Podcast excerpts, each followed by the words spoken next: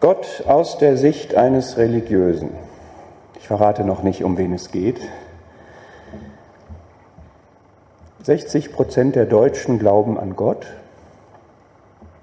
Ich weiß nicht, wie viele Prozent hier im Saal. So die letzte Zahl, die ich gefunden habe, und das ist eine abnehmende Tendenz. Sehr interessant fand ich eine Studie, und zwar eine Jugendstudie, die unter Schülern erhoben wurde, ältere Schüler. Da sagen 20 Prozent, sie sind religiös. Wir werden gleich darüber nachdenken müssen, was meint eigentlich religiös. 40 Prozent sagen, sie sind gläubig. Erkenntnis, man kann gläubig sein, ohne religiös zu sein. Offenbar, nach dem Selbstverständnis. Mehr als 50 Prozent glauben an Gott, nennen sich aber nicht gläubig anscheinend. 40 Prozent nennen sich gläubig, 50 Prozent glauben an Gott. Man kann an Gott glauben, ohne gläubig zu sein. 70, 75 Prozent beten. Man kann beten, ohne an Gott zu glauben. Ist das interessant, diese Ergebnisse, oder? Was zeigt das? Es gibt ein Bedürfnis und ich interessiere mich besonders für die Jugendlichen, deswegen habe ich das, und weil es die aktuellsten Daten waren, mal mitgebracht. Aber ich glaube, in etwas anderer Zusammensetzung findet man das für alle Menschen. Es gibt ein Bedürfnis, Dinge, die einen umtreiben, in einem, was man Gebet nennt, loszuwerden, weiterzugeben. Und zwar in einem recht großen Umfang, 75 Prozent. Man kann das aber anscheinend abkoppeln von Gott sodass das nur ein psychologisches Ventil am Ende vielleicht ist. Wenn wir an Gott glauben, muss das Gebet aber mehr sein als das. Dann ist das Gebet nicht nur Psychologie. Und man kann offenbar Gott bejahen und an Gott glauben und sich doch abgrenzen von jemandem, der gläubig ist. Das ist anscheinend irgendwie dann intensiver, wenn man gläubig ist, ja? Wenn man sich gläubig nennt. Man kann offenbar Gott einen Platz im Leben geben, ohne wirklich gläubig sich zu nennen. Und religiös scheint etwas zu sein, man weiß es nicht, warum sind es nur 20 Prozent, wenn doch 40 Prozent gläubig sind, 50 Prozent an Gott glauben. Religiös ist dann in einen kirchlichen Rahmen gestellt vielleicht oder besonders intensiv? Warum stelle ich diese Zahlen vor? Weil ich glaube, wir sind in einer Gesellschaft, wir sind in einem Umfeld, wo wir grob wissen sollten, wie gedacht wird und wie man dieses Thema sieht. Aber ich möchte auch, dass wir uns selber dieser Frage stellen. Und ich weiß nicht, ob sich hier jetzt alle religiös nennen würden. Perspektiven auf Gott, Gott aus der Sicht eines Religiösen. Ich persönlich würde mich nicht religiös nennen, aber gläubig. Und was meine ich mit diesem Begriff religiös? Der ist gar nicht so klar definiert. Man kann es in zwei Weisen verstehen. Die eine ist, dass man überhaupt eine Religion hat, das heißt irgendwie ein geschlossenes System, wie die Welt ist, und zwar ein sakrales System, das heißt, dass es da Gott oder ein transzendentes Wesen in diesem System gibt, im Unterschied zu denen, die das komplett verneinen, Atheisten oder so. Wenn das religiös ist, dann ist das zu wenig. Die Bibel nennt diesen Begriff nicht. Sie nennt ganz viel den Begriff Glauben und deswegen ziehe ich den auch vor. Und nach der Bibel ist es nicht egal was für ein religiöses System man hat, sondern nach der Bibel gibt es einen Glauben, einen rettenden Glauben und es gibt einen Gott und es gibt einen Mittler. 2. Timotheusbrief sagt das zwischen Gott und Menschen, Jesus Christus. Das ist jetzt eine Glaubensaussage, dass die Bibel in diesem Sinne nicht tolerant ist, dass sie sagt, es gibt einen, nur einen Weg zum Heil. Das ist jetzt, ich bin Jurist, das ist jetzt keine juristische Aussage. Wir haben Religionsfreiheit. Aber nach dem, was die Bibel sagt, gibt es einen Weg zum Heil. Und da kann ich nicht eine Religion durch eine andere ersetzen. Und das ist meine, mein erstes Anliegen, wenn hier jemand sich religiös nennt und damit meint, er hat einfach ein System, in dem sich die Weltzusammenhänge, der Mensch und ein transzendentes Wesen oder so fügen, dass ich bitte darüber nachzudenken, was die Bibel, die ich für wahr halte als Gottes Wort, was die dazu sagt und wie sich das dazu verhält. Es gibt noch einen anderen Begriff von religiös und das ist, wenn man eine feste Zugehörigkeit zu einer bestimmten Religion hat und dadurch sein Leben definiert. Und das ist, glaube ich, das, was die meisten unter religiös verstehen. Ich bin religiös katholisch, ich bin religiös protestantisch, das ist gemeint mit religiös. Ich folge der Religion, die ich angenommen habe, die ich übernommen habe, der ich beigetreten bin, mit allen ihren Riten, mit allen ihren Glaubensbekenntnissen und so weiter. Und ich glaube, dass das zu viel ist. Wenn das erste Verständnis von Religion zu wenig ist, weil es beliebig ist und wir sagen müssen, nein, nach der Schrift gibt es nur einen rettenden Glauben, nur einen Glauben, der zum Heil führt, glaube ich, dass dieses andere Verständnis von Religion zu viel ist, in dem Sinne, dass es etwas hinzufügt zu dem, was die Bibel sagt.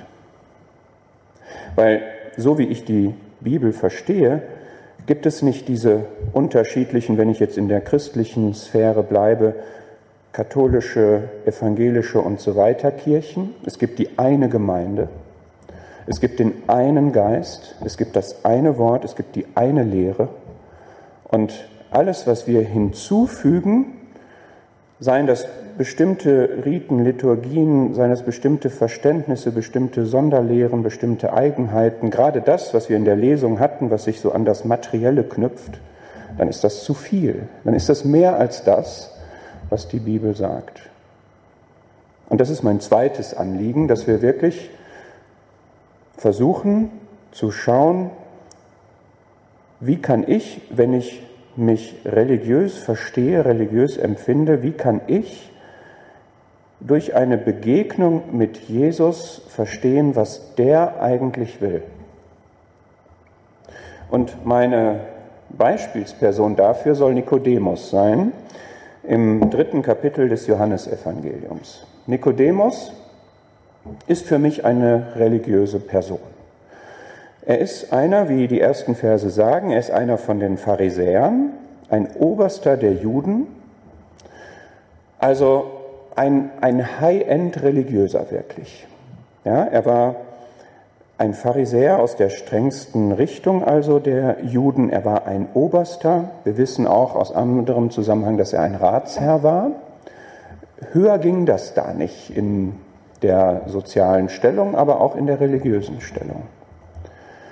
Und die religiösen Juden waren gegen Jesus eingestellt. Das wissen wir aus der Schrift ja, weil er ihr Glaubenssystem in Frage stellte mit der Lehre, die er hatte. Und der Nikodemus, der kommt zu ihm bei Nacht. Warum kommt er bei Nacht? Als Ratsherr und Pharisäer konnte er sich bei Tag nicht mit ihm blicken lassen. Warum kommt er?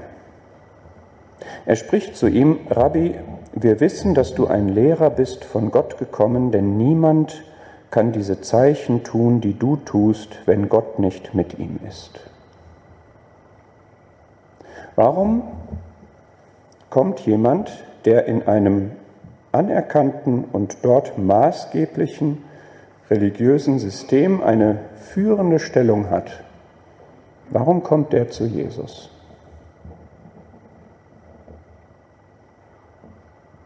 Offenbar hatte er nicht genug. Offenbar merkte er, da ist noch mehr. Er merkte, dass Gott durch Jesus wirkte. Niemand kann diese Zeichen tun, die du tust, wenn Gott nicht mit ihm ist. Und ich glaube, dass das wahr ist, dass Gottes Wirken nicht verknüpft ist mit einem religiösen System, sondern mit Jesus, mit Jesus Christus, mit dem Herrn Jesus. Und man kann sich in einem religiösen System einrichten, man kann da seine sozialen, seinen sozialen Umgang haben, sein soziales Umfeld, man kann seine Sicherheit dort haben, aber man kann das, worum es eigentlich geht, dabei verloren haben, nämlich das Wirken Gottes. Und das hat Nikodemus gemerkt. Und er kommt zu ihm sehr ehrerbietig und seine Antwort ist, Jesus antwortete und sprach zu ihm, Wahrlich, wahrlich, ich sage dir, wenn jemand nicht von neuem geboren wird, so kann er das Reich Gottes nicht sehen. Was ist das für eine Antwort? Da kommt jemand, eine sehr hochgestellte Person, ein Lehrer Israels, so nennt der Herr ihn später, und kommt sehr höflich und sagt, du bist ein Lehrer von Gott gekommen, gibt ihm Anerkennung, gibt ihm Wertschätzung, ein bisschen von oben herab muss man schon sagen, wir wissen, dass du ein Lehrer bist, ja, wir, also wir sind das Maß der Dinge, wir beurteilen das. Und dann kommt so eine Antwort, das hat mit dem, was er gesagt hat, eigentlich gar nichts zu tun, oder? Wahrlich, wahrlich, ich sage dir, wenn jemand nicht von neuem geboren wird, so kann er das Reich Gottes nicht sehen. Das heißt, der Herr sagt jetzt hier nicht, ich respektiere, dass du ein Lehrer bist, ich begegne dir auf der Ebene des Rabbis, ich tausche mich mit dir darüber aus, wie es ist, wenn Gott redet, wenn Gott wirkt. Lass uns mal die Nacht damit verbringen, dass wir uns darüber unterhalten, was für Zeichen ich getan habe. Der knüpft in keiner Weise an das an, was, den, was Nikodemus vorgetragen hat, sondern er sagt ihm, zwischen den Zeilen, du magst noch so ein Pharisäer sein, du magst noch so ein Ratsherr sein, du magst noch so ein Oberster der Juden sein, du magst noch so zutreffend erkennen, dass ich ein guter Lehrer bin. Das hilft dir alles nichts. Was du brauchst, ist, dass du von neuem geboren wirst. Niemand, niemand kann das Reich Gottes sehen, wenn er nicht von neuem geboren wird. Und jetzt hatte der Nikodemus die bestmögliche Geburt sozusagen, die man hatte. Er war als Person, ja, das Nonplusultra, was man haben konnte. Und das verschaffte ihm aber nicht das Reich Gottes. Ich möchte jetzt gerne mal einen Blick in das nächste Kapitel werfen. Da ist nämlich auch noch eine Begegnung. Und zwar die Begegnung mit dieser Samariterin an dem Brunnen Jakobs. Ein völliger Kontrast nach der damaligen gesellschaftlichen Anschauung haben wir da nicht die höchststehende Person, sondern jemanden, eine, die in Ehebruch lebte, fünf Männer hatte sie, der, den sie hatte, war nicht ihrer, eine Samariterin, von den Juden gemieden und verachtet, im Grunde am anderen Ende der sozialen Skala, wenn wir so wollen.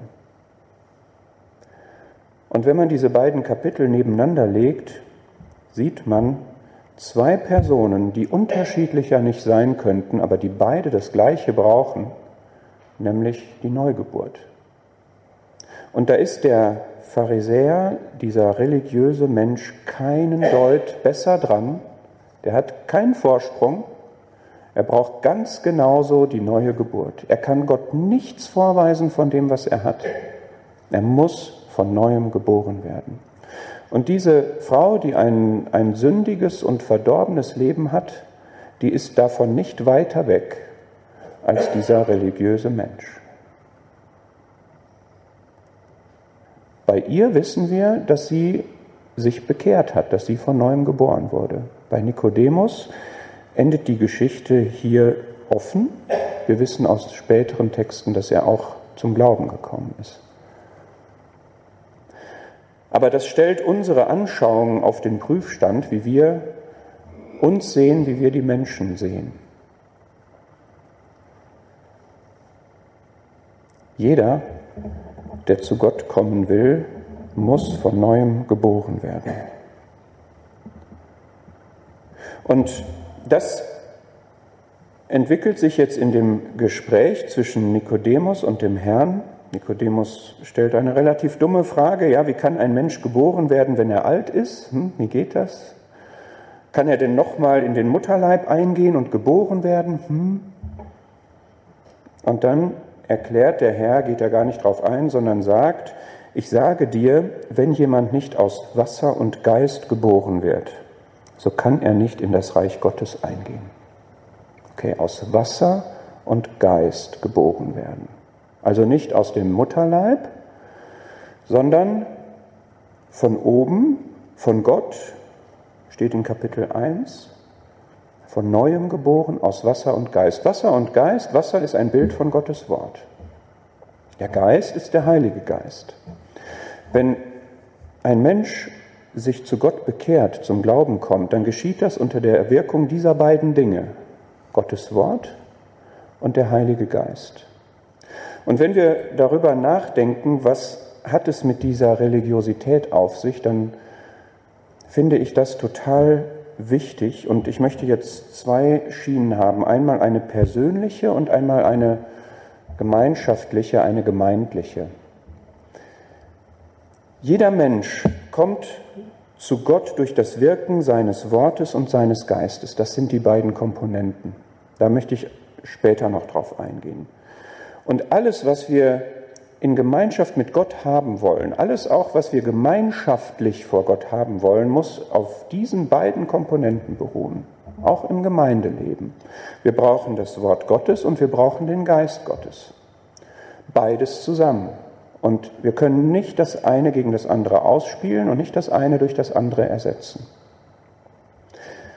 Der Geist Gottes wirkt nie etwas, was an Gottes Wort vorbeigeht, was Gottes Wort widerspricht. Es ist von demselben Gott. Und wir können nicht etwas als Geisteswirken deklarieren, was der Schrift widerspricht. Das ist ein Widerspruch in sich. Und da gibt es viel, was im religiösen Bereich angeboten wird und als Geisteswirkung genannt wird, was nach meiner Überzeugung jedenfalls der Schrift widerspricht. Wir können aber auch nicht uns auf die Bibel stützen und den Geist ausblenden. Nicht alles, was die Bibel als richtige Lehre beschreibt, ist immer Geist gewirkt in unserem Leben, wenn wir predigen, wenn wir beten oder so. Sondern wir brauchen beides. Und beides ist wirkkräftig. Das Wort ist lebendig und wirksam, der Geist ist Kraft und Geist ist Leben. Und ich finde das so genial, dass Gott das so gemacht hat, dass wir in unserem persönlichen Leben und in unserem gemeinschaftlichen Leben diese beiden Dinge wirklich haben. Und wenn wir sie zur Entfaltung bringen, dann ist das einfach wunderbar. Ja, dieses Wort, was hier in diesem Buch niedergeschrieben ist, das ist alt, aber es ist lebendig und wirksam. Und wenn man es ernst nimmt, hat es seine Kraft. Wenn es nicht nur im Regal steht oder wenn es nicht Theorie bleibt, wenn es nicht rituell gelesen wird, sondern wenn es als Gottes Wort gelesen wird, was zu mir spricht, was in mein Leben hineinspricht, dann hat es Kraft, dann hat es Leben. Und der Geist, den jeder Glaubende bekommt, wenn er eine neue Geburt erlebt, der Geist ist eine Person Gottes.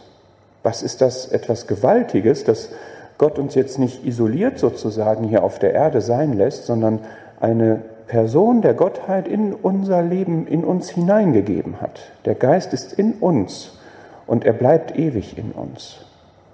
Und dieser Geist entfaltet in uns Kraft. Was macht er alles? Das wäre jetzt ein Thema für sich, da haben wir jetzt keine Zeit, aber einfach mal anreißen. Im Galaterbrief, die Frucht des Geistes bringt er hervor. Liebe, Friede, Freude, Langmut und so weiter. Das macht der Geist in uns, wenn wir seinem Wirken uns nicht sperren, indem wir sagen, ja, ich bleibe lieber wie ich bin, ja, das ist mein Temperament und so bin ich halt. Ja, wenn wir das auswirken lassen, was er möchte, dann bringt er diese Frucht hervor. Der Geist ist wichtig zum Beten. Er überzeugt uns davon, dass wir Kinder Gottes sind. Durch den Geist sagen wir, aber Vater, lieber Vater, zu Gott. Das macht der Geist in uns, dass wir uns auf vertrauter Ebene mit Gott bewegen. Der Geist führt uns. So viele durch den Geist geleitet werden, diese sind Söhne Gottes, Römer 8. Der Geist verwendet sich für uns. Wenn wir nicht wissen, was wir beten sollen, dann transportiert der Geist unsere Anliegen zu Gott. Wir sehen, das hat jetzt überhaupt nichts mit irgendwelchen mystischen Sachen oder so zu tun, sondern das ist einfach dieses kraftvolle, göttliche, stimmige, biblische, gottgemäße Wirken des Geistes, der in uns ist. Was für ein Geschenk, was für ein Segen, was für eine Kraft in unserem persönlichen Leben. Der Geist leitet uns in die ganze Wahrheit. Was für eine Aussage. Wir schlagen die Bibel auf und wir werden sicherlich manchmal denken, hm, okay, da habe ich jetzt Mühe, das zu verstehen. Aber Gott hat seinen Geist in uns gegeben, damit wir verstehen können. Wir sind nicht auf unseren natürlichen Intellekt angewiesen, mit dem wir manches nicht verstehen würden, sondern er hat uns diese Person gegeben, die uns hilft zu verstehen. Und das Gleiche gilt auch im Gemeindeleben. Was hat der Geist für eine Rolle im Gemeindeleben. Erst einmal hat der Geist den Leib, diesen einen Körper, diese Gemeinschaft aller Glaubenden zusammengebunden. Wir haben alle, jeder persönlich den Heiligen Geist und wir sind in einem Geist zu einem Leib getauft. 1. Korinther 12. Alle Gläubigen auf der ganzen Welt sind eins, dadurch, dass sie den Heiligen Geist haben. Die Gaben sind durch den Geist gegeben. Jeder von den Glaubenden hat eine Gabe, eine persönliche Geistesgabe. Das ist eine Ausprägung des Heiligen Geistes, die jeder Einzelne hat. Und Gott wirkt durch diese Geistesgaben im Miteinander, in dem Gemeindeleben. Er, er hat seine, äh, die Wahrheit und das, die Beiträge im gemeindlichen Leben nicht auf einzelne Personen reduziert, sondern jeder ist an diesem Leib gefragt, jeder Einzelne welche Qualifikation er auch hat, was für eine Biografie er auch hat, in unterschiedlichen Rollen. Es gibt unterschiedliche Rollen, das sagt der erste Korintherbrief, aber jeder wird gebraucht, jeder ist gefragt. Die Leitung des Geistes, wenn man gemeinsam zusammen ist, ist ein großer Segen. Es soll nicht routinemäßig immer das Gleiche geschehen, sondern der Geist, das sagt der Herr hier, so ist jeder, der aus dem Geist geboren ist, der Geist weht, wo er will, der Wind weht, wo er will, du hörst sein Sausen, so ist jemand, der aus dem Geist geboren ist. Da steckt viel Herrlichkeit drin und ich habe mich gefreut, gerade in dem Lied war dieser Gedanke des Aufwachens, des Erwecktwerdens, dass man dazu auflebt, zu der Berufung, die wir haben. Denn der Geist und das Wort, die sind wunderbar. Und wir können, wenn wir uns dem Wirken von Wort und Geist gleichermaßen aussetzen, Wunderbares erleben. Und mit wunderbar meine ich nicht irgendwelche spektakulären, aufsehenerregenden, seltsamen Sachen, sondern ich meine einfach Dinge, die, die göttlich sind, die Gottes Handschrift tragen, weil er an der Seele von uns, von einem Menschen wirkt, weil er uns verändert, weil er uns Freude gibt, weil er uns Frieden gibt, weil er uns Liebe gibt, weil er auf uns, auf unsere Gebete eingeht, uns hört, weil er uns Freude in ihm gibt, weil er uns Freude an dem Wort gibt. Das sind alles besondere, wunderbare Dinge. Und das ist das, was Nikodemus hören sollte. Und was sein religiöses System, auch wenn es ursprünglich von Gott gegeben war, aber wenn da nicht Christus drin ist, dann gibt es das auch nicht. Wenn es eine Religion gibt, wo Christus nicht drin ist, dann gibt es diese Christuswirkungen nicht. Und das sollte Nikodemus wissen. Und das müssen auch wir wissen. Und wir müssen uns gemeinschaftlich und persönlich auch auf diesen Boden stellen. Was der Herr hier sagt, ist Vers 6, was aus dem Fleisch geboren ist, ist Fleisch. Was aus dem Geist geboren ist, ist Geist. Es gibt einerseits das Fleisch, das ist der Mensch. Das ist, was der Mensch losgelöst von Gott und außerhalb der Wirkungen des Geistes macht. Wir können viel machen, wir Menschen. Wir sind klug, wir sind erfahren, wir haben viele Kenntnisse, wir können Strategien entwickeln, wir können uns Gedanken machen, wir können Konzepte machen. Aber wenn da Gottes Wirken außen vor ist, dann werden wir niemals geistliche Ergebnisse produzieren. Paulus hat das gesagt. Er wollte predigen nicht mit überredenden Worten der Weisheit, sondern aus Gottes Kraft. Er wollte, dass die Glaubenden glauben, weil Gott gewirkt hat und nicht, weil er so toll reden kann. Ich wünsche mir, dass wenn es eine Wirkung gibt, dass eine Wirkung Gottes ist heute Abend und nicht mein Reden. Und das muss unsere, unser Selbstverständnis sein, dass es nicht darum geht, menschlich, fleischlich etwas zu produzieren, denn was aus dem Fleisch geboren ist, ist immer nur Fleisch. Und wir wollen nicht ein weiterer Verein sein, wir wollen nicht eine weitere soziale Gruppe sein oder so etwas, sondern wir wollen Geisteswirkungen haben. Und die haben wir, wenn aus dem Geist geboren wird. Was aus dem Geist geboren wird, ist Geist. Was vom Geist hervorgebracht wird, hat geistliche Wirkung. Und die sind nachhaltig und die sind herrlich und die sind bleibend. Das musste dieser religiöse Nikodemus hören. Der Herr hat ihm das gesagt. Der Herr sagt jedem immer das, was er braucht. Mit der Frau im nächsten Kapitel hat er ganz anders gesprochen. Ja? Bei der hat er den Finger in die Wunde gelegt, hol mal deinen Mann. Da war bei ihr das, was sie hören musste. Oh ja, das ist gar nicht mein Mann. Ja. Er hat sie überführt. Und sie hat sich dem gestellt. Und sie hat ihm geglaubt. Sie hat erkannt, wer er ist. Und sie hat das weitergetragen in ihre Stadt. Und es haben viele erst an sie geglaubt, sind rausgekommen und haben dann an ihn geglaubt. Gewaltig. Ja, so, so macht der Herr in jedem Leben das, was da nötig ist. Und immer verherrlicht ihn das. Das Gespräch mit Nikodemus geht weiter. Und das ist jetzt die zweite Seite, die, die persönliche Seite. Und zwar erklärt er, ausgehend von, von dieser Passage, die wir gerade besprochen haben, was das eigentlich auf sich hat mit seiner Person. Und ich lese in Johannes 3 ab Vers 16. Denn so hat Gott die Welt geliebt, dass er seinen eingeborenen Sohn gab, damit jeder, der an ihn glaubt, nicht verloren gehe, sondern ewiges Leben habe. Denn Gott hat seinen Sohn nicht in die Welt gesandt, damit er die Welt richte, sondern damit die Welt durch ihn errettet werde. Wer an ihn glaubt, wird nicht gerichtet. Wer aber nicht glaubt, ist schon gerichtet, weil er nicht geglaubt hat, an den Namen des eingeborenen Sohnes Gottes. Ich habe zu Beginn gesagt, es gibt vielleicht zwei Arten von Religiosität. Einmal diejenige, die sehr stark an ein System geknüpft ist, und darüber haben wir gerade gesprochen, das ist nichts wert, wenn es nicht geistgewirkt ist, wenn es etwas hinzufügt aus dem Menschlichen heraus zu dem, was der Herr ist, was die Bibel sagt, was der Geist wirkt. Und es gibt aber auch diese Religiosität, die sagt, ich habe überhaupt einfach mal hier ein Konzept für die Welt, für ein Wesen, eine Macht und meine Rolle darin. Und da muss man von der Bibel her sagen, das ist zu wenig. Und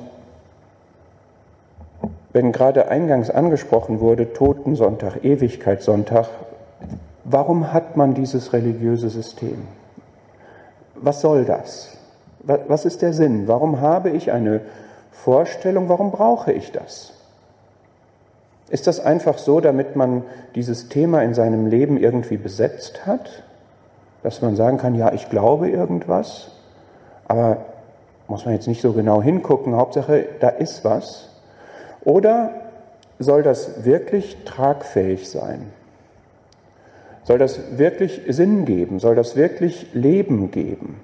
Und zwar nicht nur jetzt, sondern auch über den Tod hinaus. Das muss doch der Sinn sein, denn dafür ist Religion, Glaube, Gott da.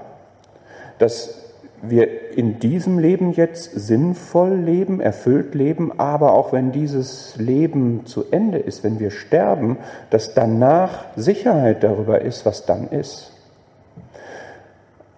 Und wenn es darum geht, dann kann ich nach der Bibel nur sagen, da gibt es eine ganz eindeutige Aussage. Ich könnte jetzt noch mehr darüber sagen, warum es sinnvoll ist, gerade der Bibel zu glauben, aber das ist jetzt nicht das Thema. Ja? Ich möchte gerne das hier an Johannes 3 wirklich sagen, wenn man die Bibel erst einmal ernst nimmt, dann kann man nicht ein beliebiges religiöses Konzept haben, sondern die Bibel ist ganz klar und ganz eindeutig, dass sie sagt, Johannes 3, Vers 16, ich lese das nochmal, so hat Gott die Welt geliebt, dass er seinen eingeborenen Sohn gab, damit jeder, der an ihn glaubt, nicht verloren gehe, sondern ewiges Leben habe. Das heißt, die Bibel sagt, es gibt zwei Möglichkeiten, wie das Leben in Ewigkeit ist, nämlich einmal ewiges Leben zu haben und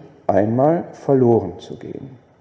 Und zwei, drei Verse später heißt es, wer nicht glaubt, ist gerichtet. Wer glaubt, wird nicht gerichtet. Das heißt, die Bibel sagt, es gibt die eine Möglichkeit, ewiges Leben, kein Gericht. Es gibt die andere Möglichkeit, verloren gehen, Gericht. Das sind die beiden Alternativen. Und das ist das, was die Schrift sagt. Und welche dieser Alternativen für den Einzelnen wirksam wird, entscheidet sich nach der klaren Aussage der Schrift hier danach, ob man an seinen eingeborenen Sohn glaubt oder nicht. Wer an ihn glaubt, wird nicht gerichtet, wer nicht an ihn glaubt, ist schon gerichtet. Das ist also die entscheidende Weichenstellung, zu glauben oder nicht zu glauben. Und nicht irgendwas zu glauben, und nicht einfach nur an Gott zu glauben, sondern gerade an diesen Jesus Christus zu glauben. Und das macht die Sache sehr eng. Ja, in den Umfragen sieht man, ja, an Gott zu glauben, okay, das tun recht viele. Man fragt sich, was heißt das denn dann wirklich für dein Leben? Ja, aber an Jesus Christus zu glauben, ich glaube, da haben wir doch die Zahlen noch kleiner. Das wurde nicht separat erhoben. Aber das ist das, was die Schrift sagt. Dieser Gott der Bibel und zwar diese Person, Jesus Christus. Warum? Warum? Warum so eng? Weil es dieser eine Mittler ist. Weil kein anderer am Kreuz gehangen hat als er. Weil kein anderer gleichzeitig Gott und Mensch war. Weil kein anderer ein perfekter Mensch, ein sündloser Mensch war, weil kein anderer die Sünden ihre und meine auf sich genommen hat von jedem, der an ihn glaubt, weil kein anderer, nachdem er zur Sünde gemacht wurde, auferstanden ist und jetzt im Himmel ist, weil kein anderer deshalb uns den Weg in den Himmel eröffnen kann. Es gibt niemanden sonst. Aber ihn gibt es. Und an ihn zu glauben, gibt das ewige Leben. Das ewige Leben bedeutet zweierlei. Es ist nicht nur eine unendliche Dauer im Sinne einer Ewigkeit, sondern es ist Gottes Leben. Gott ist ewig und wer das ewige Leben hat, hat Gottes Natur, so spricht der Petrus. der gehört zu dieser Familie Gottes, der ist ein Kind Gottes. Der hat etwas, was keine Religiosität geben kann. Nicht die eine Variante, die einfach nur so ein, eine Schublade in meinem Leben füllt, und mehr ist da nicht dahinter. Das ist so traurig, wenn Menschen glauben, ja, ich glaube da irgendwas und das reicht. Nein, das geht weit an dem vorbei, was Gott uns schenken möchte, dieser Friede eben, diese Freude, dieses, diese Glückseligkeit, dieses Leben, dieses tägliche Erleben Gottes, das will er. Er will nicht, dass wir ein Häkchen hinter das Thema Religion machen.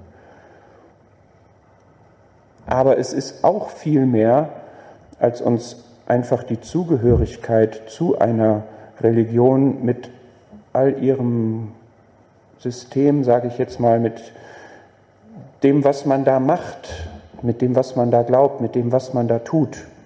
Das ist auch zu wenig, weil das auch an der Fülle dessen, was Gott gibt, vorbeigeht. Die Fülle, die haben wir in dem Herrn.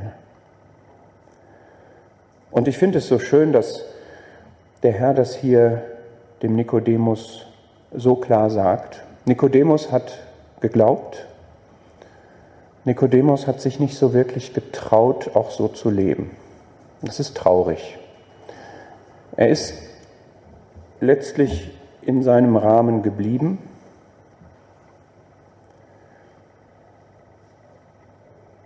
Und hat damit doch einiges verschenkt.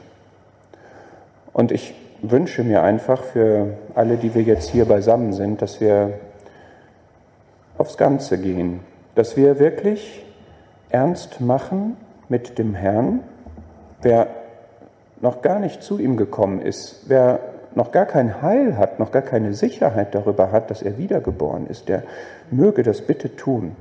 Aber auch wir alle, ich habe das persönlich nötig, immer wieder zu sagen, ist das, was ich jetzt hier mache, ist das, was ich für den Herrn tue, wirklich aus dem Geist? Oder ist das etwas, was ich mir so selber zurechtgelegt habe oder was ich gewöhnt bin zu tun oder was man halt so macht? Und ich wünsche mir für uns alle, dass wirklich viel Herrlichkeit Gottes sichtbar wird in unserem Leben, weil wir auf dem Boden der Bibel, seines Wortes und durch den Geist gewirkt leben.